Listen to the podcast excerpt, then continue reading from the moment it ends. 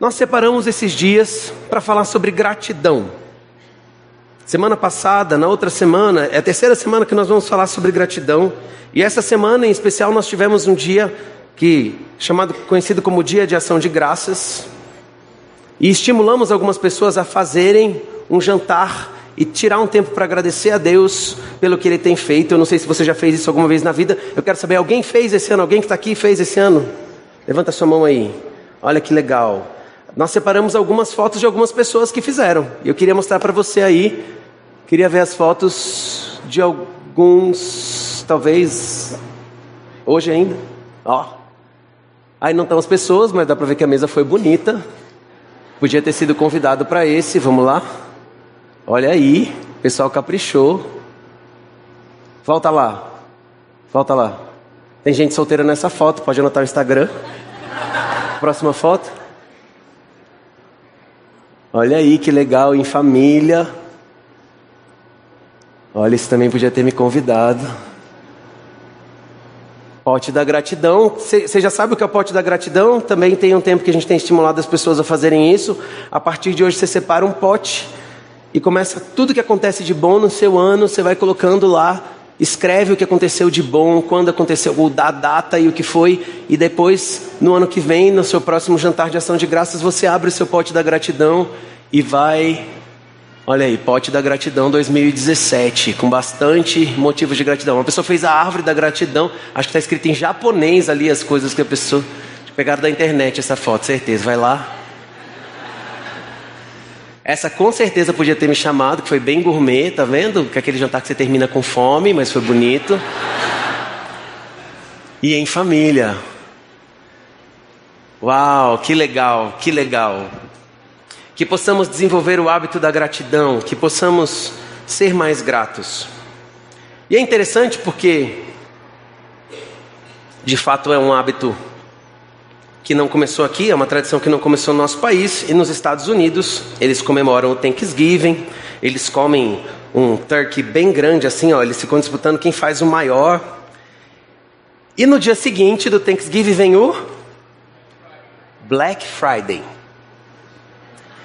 Então, num, num dia eles falam: muito obrigado, olha como nós temos motivos para agradecer, olha como nós somos gratos, como nós somos felizes. E, e no dia seguinte a gente fala assim: nós precisamos comprar. Nós ainda não temos o suficiente. Não é incoerente? Minha mãe me ligou para perguntar assim: e aí, o que você comprou na Black Friday? Falei, mãe, no Brasil é Black Fraud. Para começar. Mas por que, que a gente tem que comprar? Essa sensação de que ainda falta, de que ainda não temos o suficiente de que ainda não é o bastante, de que ainda estamos na escassez. A gratidão nos aponta para a vida abundante e para a satisfação, e a ingratidão para a escassez. Digão sugeriu uma citação que eu estou com medo de falar porque eu não vou conseguir falar o nome da pessoa que fez essa citação, mas Ansas Camp, muito famosa na vida de todo mundo aí, todo mundo sabe quem é, disse: nossa queda foi e tem sido e sempre será que não estamos satisfeitos em Deus e no que Ele dá. Temos fome por algo mais, algo diferente. A insatisfação faz com que você sempre queira ter o que você ainda não tem, mesmo que você não saiba o que é. Se você tem alma gorda como eu, você vai entender. Sabe quando você abre a geladeira e alguém pergunta o que você está procurando? Fala assim, não sei. Você já falou, estou com fome, mas não sei do que? É isso constante na vida. Você sente uma, uma fome, uma ausência, uma insatisfação e que nada sacia. Você come, come, come e fala assim: comi, mas não resolveu? Ainda estou com a vontade que eu não sei do que é? A vida de ingratidão é assim. Doutora Brandon Brown, uma especialista em comportamento humano, diz: eu não tenho que buscar momentos extraordinários para encontrar felicidade.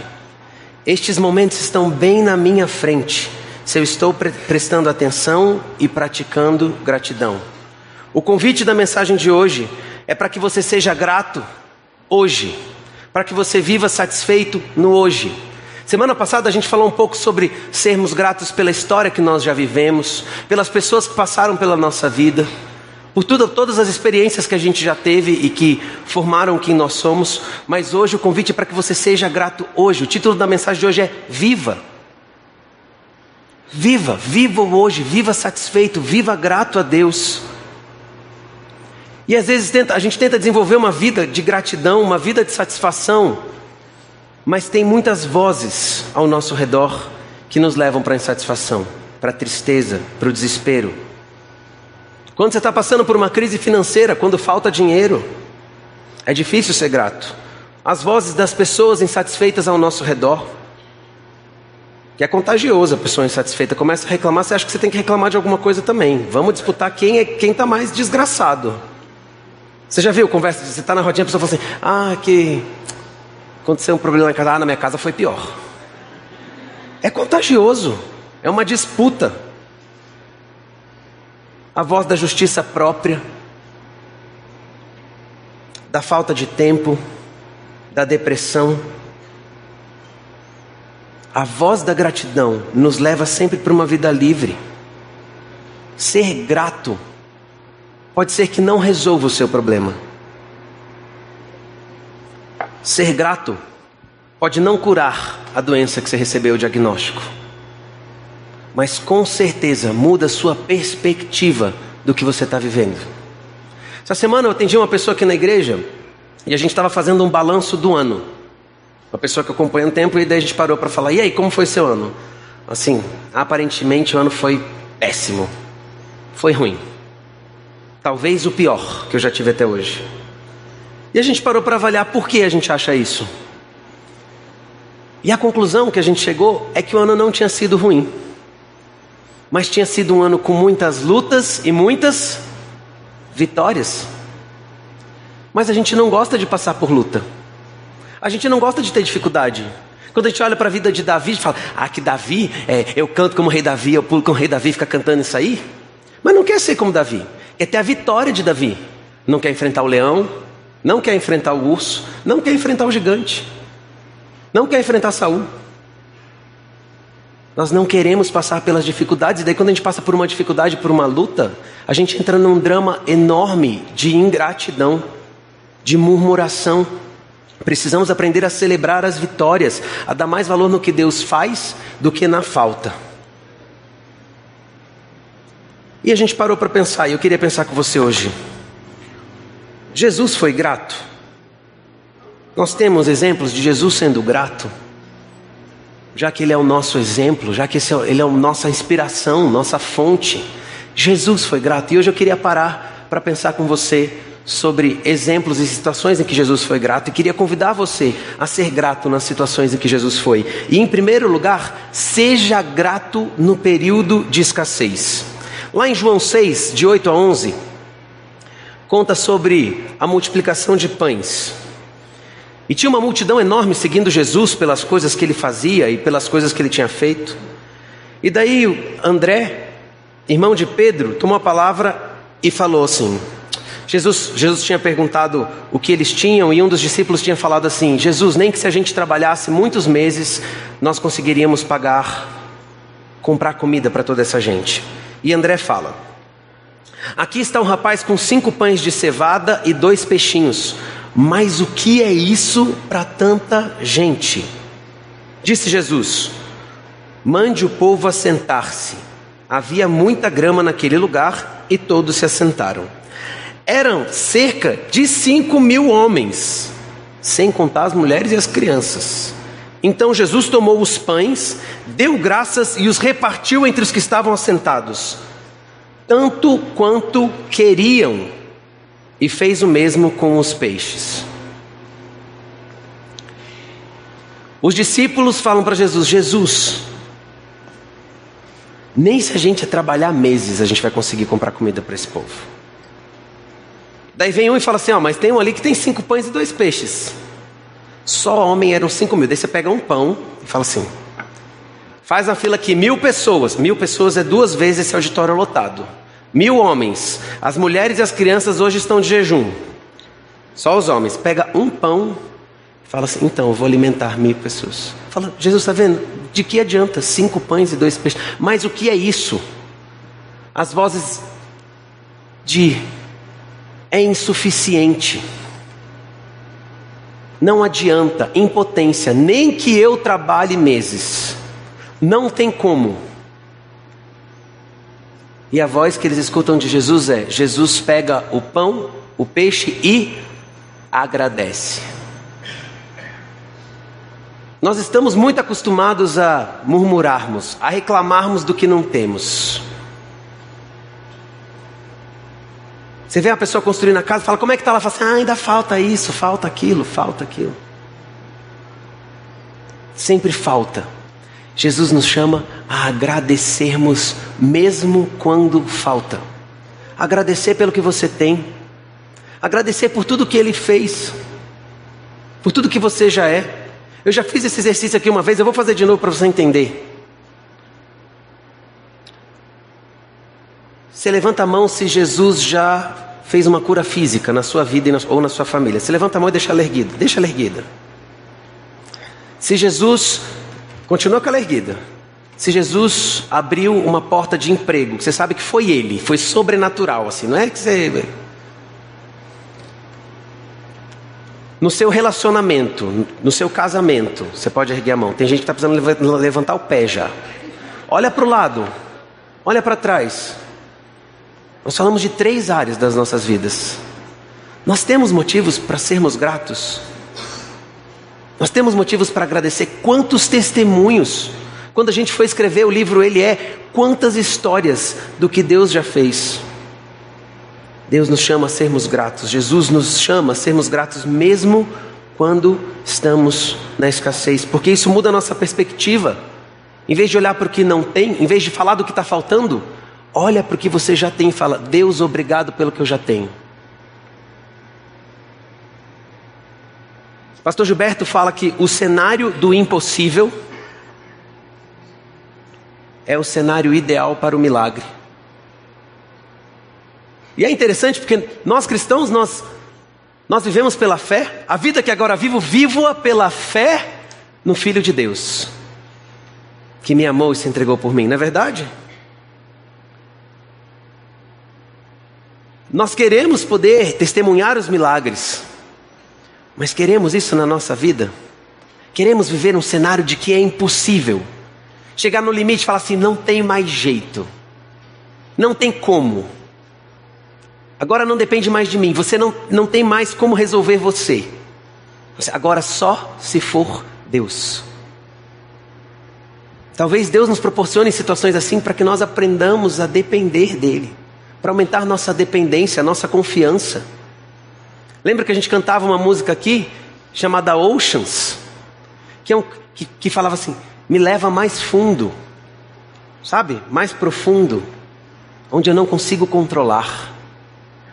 Quantos precisamos fazer essa oração? Deus, eu preciso que o Senhor me leve para desafios onde a minha fé seja desafiada, para que eu possa te conhecer intimamente Seja grato no período de escassez. Seja grato a Deus pela vida do seu filho que ainda não está aqui. Seja grato pelo seu casamento, mesmo que você esteja em crise. Seja grato a Deus. Nossa fé e nossa gratidão caminham juntos. Ora, a fé é a certeza daquilo que esperamos e a prova das coisas que ainda não vemos. Pense agora no que você já é, pense no que você já tem. Agradeça a Deus. Faz esse exercício, feche seus olhos agora e pensa em alguma coisa que você já tem, mas na área que você costuma reclamar, na área que você costuma pensar que falta. Seja grato a Deus, aí de olhos fechados no seu lugar. Agradeça a Deus pelo que você já é, pelo que você já tem, pelo que Ele já te deu. Em segundo lugar, queria convidar você, pode abrir os seus olhos, a ser grato nos períodos de dor e de luto. Que difícil isso. Em João 11, tem a história da morte de Lázaro. E Jesus chega lá e vê as pessoas chorando. Ele chega, já estava, Lázaro já tinha sido enterrado. E o texto fala: ao ver chorando Maria e os judeus que acompanhavam, Jesus agitou-se no seu espírito e perturbou-se. Em algumas versões diz que ele se irou. Onde o colocaram? perguntou ele. Vem e vê, Senhor, responderam eles. Jesus chorou. Então os judeus disseram: Vejam como ele o amava. Mas alguns deles disseram: Ele que abriu os olhos do cego não poderia ter impedido que esse homem morresse? Jesus, outra vez profundamente comovido, foi até o sepulcro. Era uma gruta com uma pedra colocada à entrada. Tirem a pedra, disse ele. Disse Marta, irmã do morto: Senhor, já cheira mal, pois já faz quatro dias. Disse-lhe Jesus: não lhe falei que se você cresce veria a glória de Deus? Então tiraram a pedra. Jesus olhou para cima e disse: Pai, eu te agradeço porque me ouviste.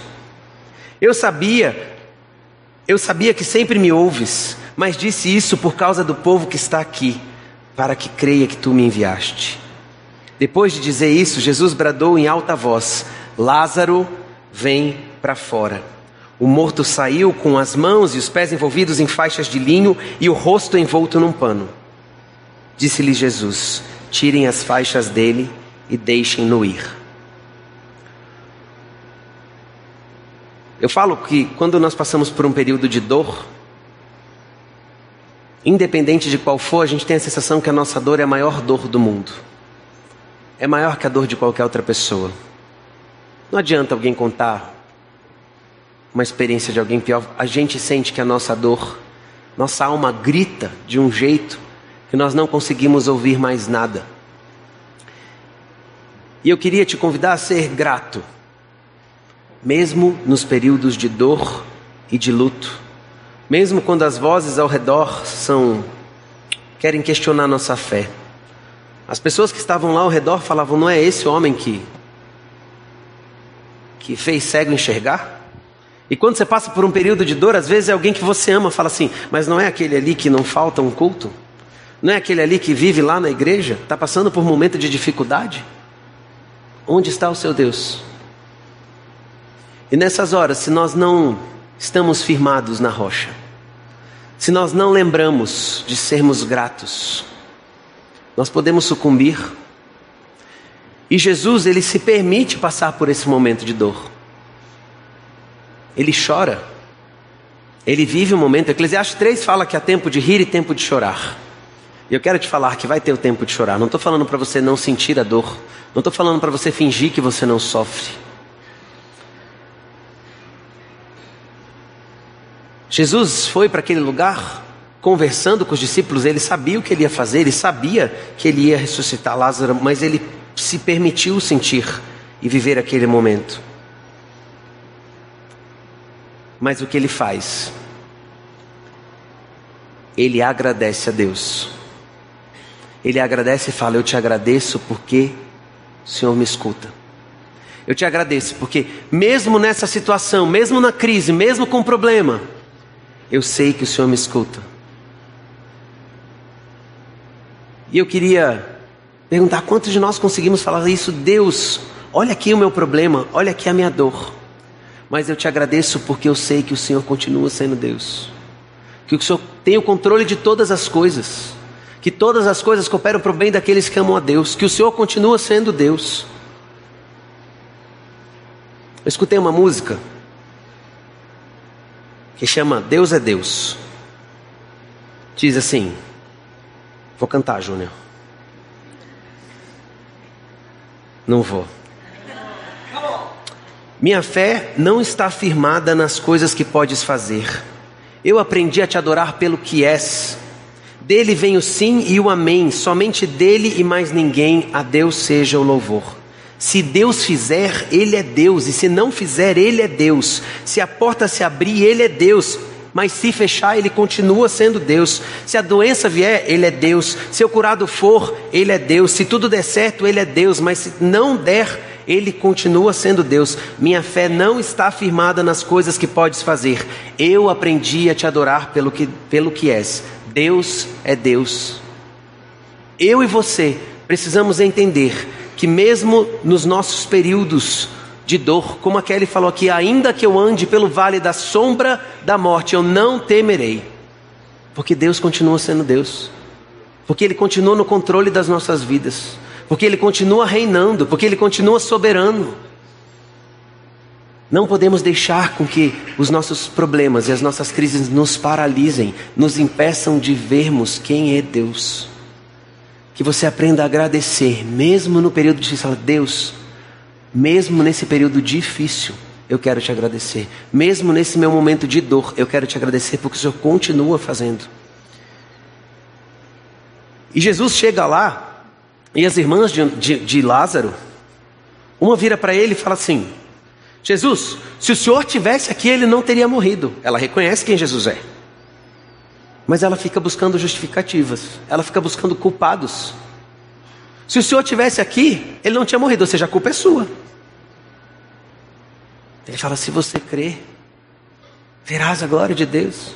E a outra irmã fala: não, eu sei que ele vai ressuscitar. Lá na ressurreição dos mortos, lá no fim, quando tudo acabar, eu sei que lá.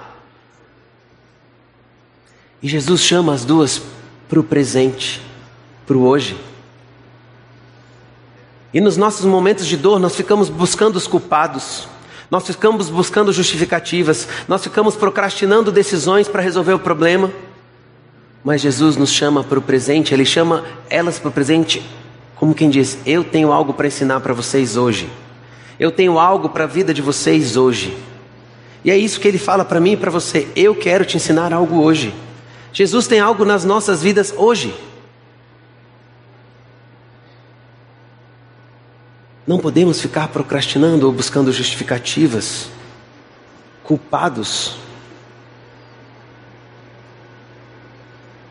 E o texto fala da postura da multidão, que tinha uma grande multidão chorando junto com elas. E que isso irrita Jesus. Até pouco tempo não era incomum. Tinha uma profissão que eu não vou saber o nome, mas alguém aqui vai saber e vai me ajudar, de pessoas que eram contratadas para chorar em velório. Como era o nome disso? Carpinteira? Carpideira. De pessoas que eram chamadas, contratadas até para ficar chorando sem conhecer.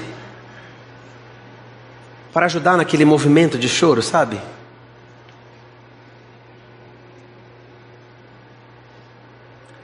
E nós temos essas vozes às vezes ao nosso redor, de pessoas que nem se importam, dizendo: morreu mesmo, acabou, se entrega, é o fim, querendo sufocar a voz de Deus.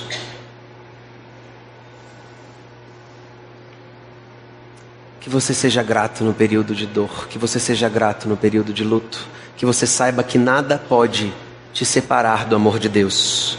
Romanos 8, 38 e 39 fala: Porque estou certo que nem morte, nem vida, nem anjos, nem principados, nem as potestades, nem o presente, nem o porvir, nem altura, nem profundidade, nem alguma outra criatura poderá nos separar do amor de Deus que está em Cristo Jesus, nosso Senhor. Que você possa olhar para os seus problemas e falar: Eu sou grato a Deus, porque nada pode me separar do amor dEle, nada pode te afastar do amor dEle. Eu não sei quantos de vocês conviveram com a Soraya uma amiga que eu tinha muito próxima, muito querida. Ela tinha câncer e metástase óssea. Ela, ela tentava me descrever como era a dor dela. Porque nem a morfina conseguia tirar a dor que ela sentia. Mas ela foi uma das pessoas que eu conheci que eram mais gratas. Era difícil você ver a Soraya reclamando. Era difícil você ver a Soraya negando fazer qualquer coisa que você pedisse para ela. Soraya, com a dor que tinha, entrou no avião e foi lá no Haiti. Ela, ela deixou o tijolo dela naquela construção, naquele orfanato. Soraya, com dor, para subir essa escada aqui, ó, você não sabe a dor que era para ela subir essa escada aqui. Quantas vezes ela precisava que alguém desse a mão para ela subir aqui, mas ela subia aqui com um sorriso no rosto e nos conduzia a momentos de intercessão, ou a mensagem que ela trazia? Grata a Deus. E ela era sempre grata, se você conviveu com ela, pela cura. Se você era mais próximo dela, porque ela sabia que ela ia receber a cura ou aqui ou no céu, porque não tinha outra opção. Ela não se entregou e ela era grata. Quanto. Eu lembro dela, qualquer coisa que você falasse para ela, ela falava assim: bora. Soraya, vamos fazer não sei o que, bora. Fazer congresso de mulheres, bora. Quantos de nós fomos abençoados pela gratidão e pela disposição dela? Seja grato, mesmo em meio à dor, mesmo em meio ao luto. E por último, seja grato nos períodos de celebração. Lucas 22, 14 e 19 fala: Quando chegou a hora, Jesus e seus apóstolos reclinaram-se à mesa e disse-lhes: Desejei ansiosamente comer essa Páscoa com vocês antes de sofrer. Pois eu lhes digo: não comerei dela novamente até que se cumpra no reino de Deus. Recebendo um cálice, ele deu graças e disse: Tomem isso, partilhem uns com os outros Pois eu lhes digo que não beberei outra vez do fruto da videira até que venha o reino de Deus. Tomando o pão, deu graças, partiu e deu aos seus discípulos, dizendo: Isso é o meu corpo dado em favor de vocês, façam isso em memória de mim. Não permita que as perspectivas ruins, que as circunstâncias contaminem e roubem o presente, roubem os seus momentos, roubem o tempo que você tem com as pessoas ao redor da mesa. Jesus sabia que ia ser traído por um, por um que estava na mesa, sabia que o outro ia negar, sabia que os outros iam fugir, sabia que ele ia ser condenado, sabia que ele ia ser torturado, sabia que ele ia ser morto e crucificado. Mas ele senta na mesa e fala assim: Eu ansiei estar aqui com vocês. Eu desejei ansiosamente esse momento com vocês. Não permita que a sua ansiedade, não permita que a sua aflição, não permita que os seus medos, não permita que os seus problemas roubem a sua gratidão de você viver o presente com quem você tem que viver, com a sua família, com seus amados, com as pessoas que realmente importam. O presente é um presente, então viva. Viva o presente. Algumas pessoas, quando tem um problema, não conseguem nem dormir de tanta ansiedade. Passam dias remoendo, pensando nas possibilidades. E se tem que resolver esse problema? E se a pessoa falar não sei o que, eu vou falar. Não, sei. não e se ela responder, não, daí, daí, eu não respondo. Não, mas se ela falar, não, eu vou, eu vou pedir conta se falar isso naquela reunião. E fica nervoso. Você é casado, você até bate com a pessoa de noite assim no braço, o que aconteceu? Eu estou brigando com o meu chefe. Daí, você, daí na, na, sua hipótese dá tudo errado, você já chega bravo com o chefe no dia seguinte. De ansiedade e não consegue viver o presente, já acorda cansado. Viva o presente. Aproveite os momentos. Era, era a, último, a, última a última refeição com eles. Quando a gente estava preparando essa mensagem, o pastor Gilberto nos chamou a atenção. Você já pensou que interessante que quando alguém é condenado à morte nos Estados Unidos, a pessoa tem direito a uma última refeição? Ela escolhe o que ela quer comer antes de morrer. E a gente vai pesquisar sobre isso. Algumas pessoas simplesmente não conseguem comer, porque ela vai morrer. E ela só consegue pensar nisso. Mas algumas pessoas pedem cada refeição. Vou falar para você, não é low carb não.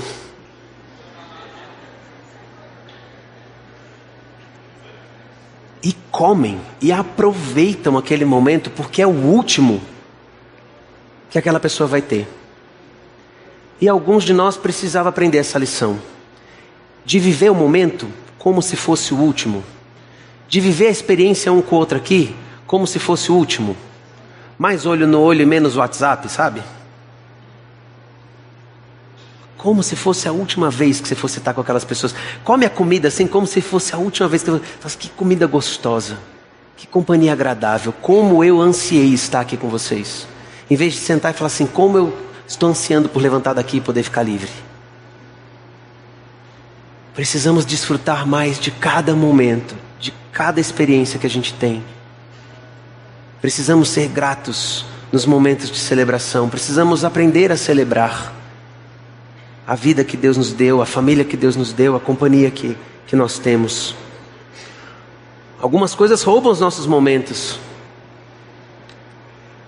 Eu não sei se você já percebeu que você mora em Brasília você, há mais tempo que eu, talvez você tenha percebido o peso que algumas pessoas têm, principalmente dos pais sobre os filhos, da pressão de que qual escola vai estudar, qual concurso vai passar.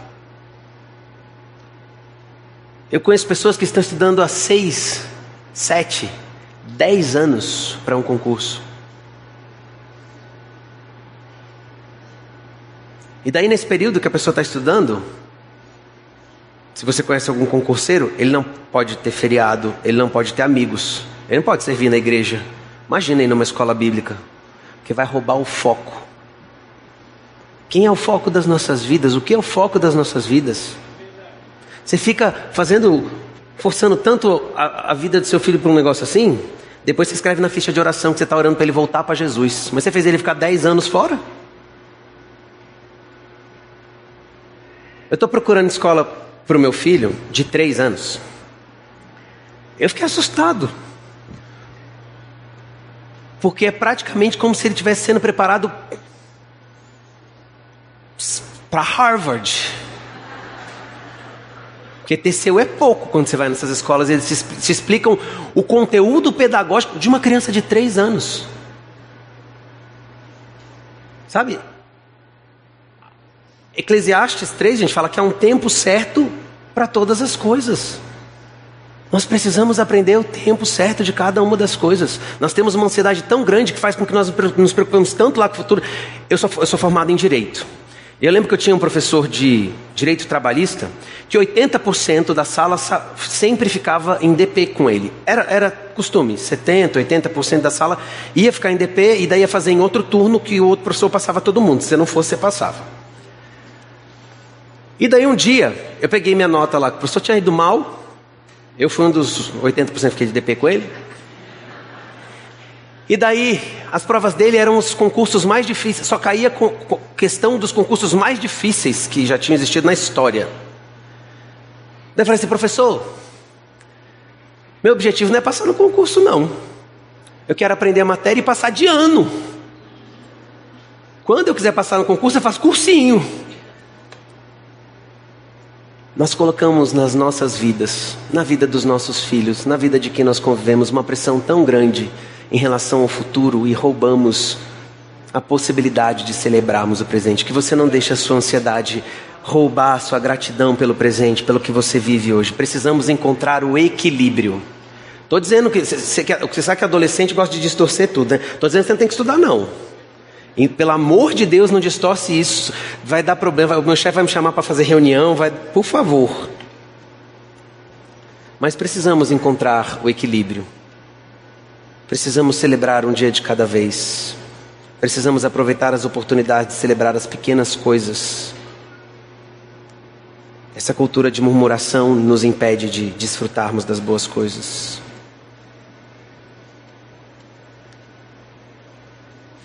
Jesus, quando termina, quando ele está fazendo a ceia, celebrando a ceia, a gente não fala assim? Celebrando a ceia. Ele diz: façam isso em memória de mim, que possamos ser gratos, lembrando do que ele fez, do que ele ensinou, do seu exemplo de vida, que possamos viver cheios de gratidão, viva cheio de gratidão. Lá no texto que eu li para você em João 11, na história de Lázaro, Jesus fala assim: Eu sou a ressurreição e a vida. Aquele que crê em mim, ainda que morra, viverá. E quem vive, crê em mim, não morrerá eternamente. Você crê nisso? E eu estou falando para você ser grato, grato pela dor, grato pelo luto, grato na celebração, grato na escassez. Mas isso só faz sentido se você se você já recebeu a vida abundante, se você ainda vive uma vida incompleta, uma, um vazio, se você ainda é aquele que fica procurando, comendo, comendo, comendo e a fome não passa, possivelmente você ainda não desfrutou da vida abundante, a vida que satisfaz. Jesus fala que Ele é o pão da vida, que quem experimenta dele não terá mais fome. Ele está dizendo disso, da satisfação da vida. Eu queria orar com você e por você nesse momento. Queria convidar você a fechar os seus olhos, abaixar sua cabeça, colocar sua vida diante dele.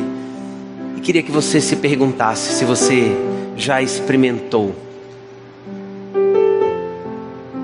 Se você já o convidou para ser a satisfação da sua vida. Se você já abriu o seu coração e disse: Jesus, vem morar em mim. Eu quero experimentar essa vida. Jesus fala em João 10,10: 10, Eu vim para que tenham vida e a tenham plenamente, e a tenham em abundância.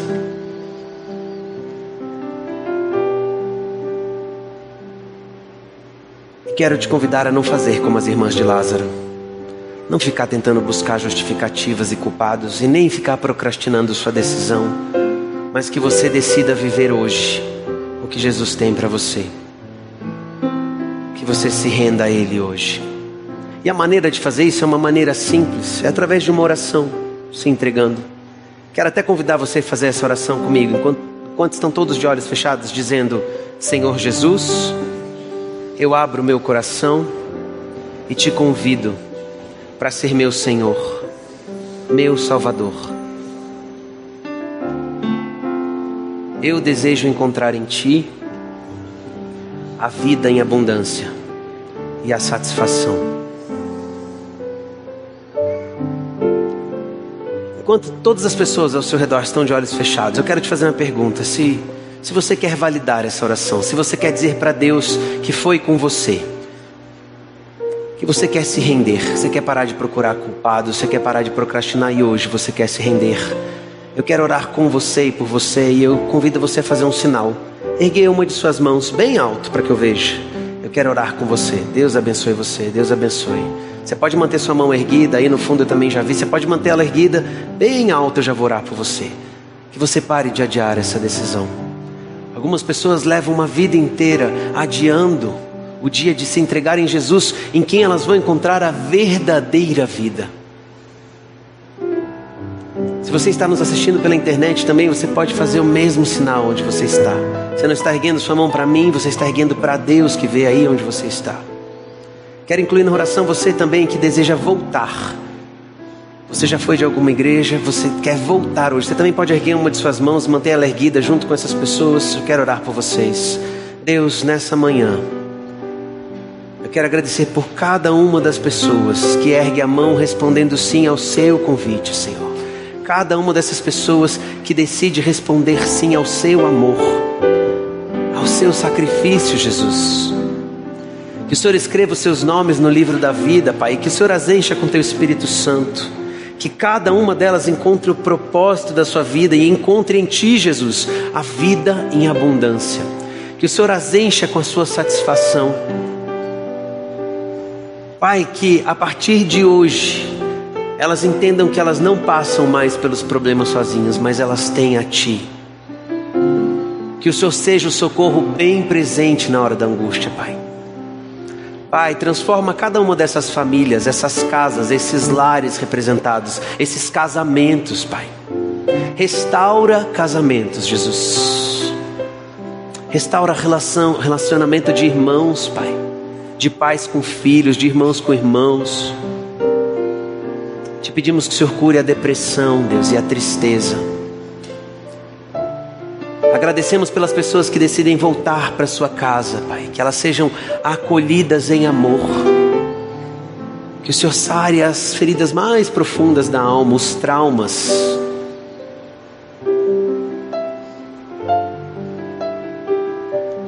ressuscita os ministérios adormecidos.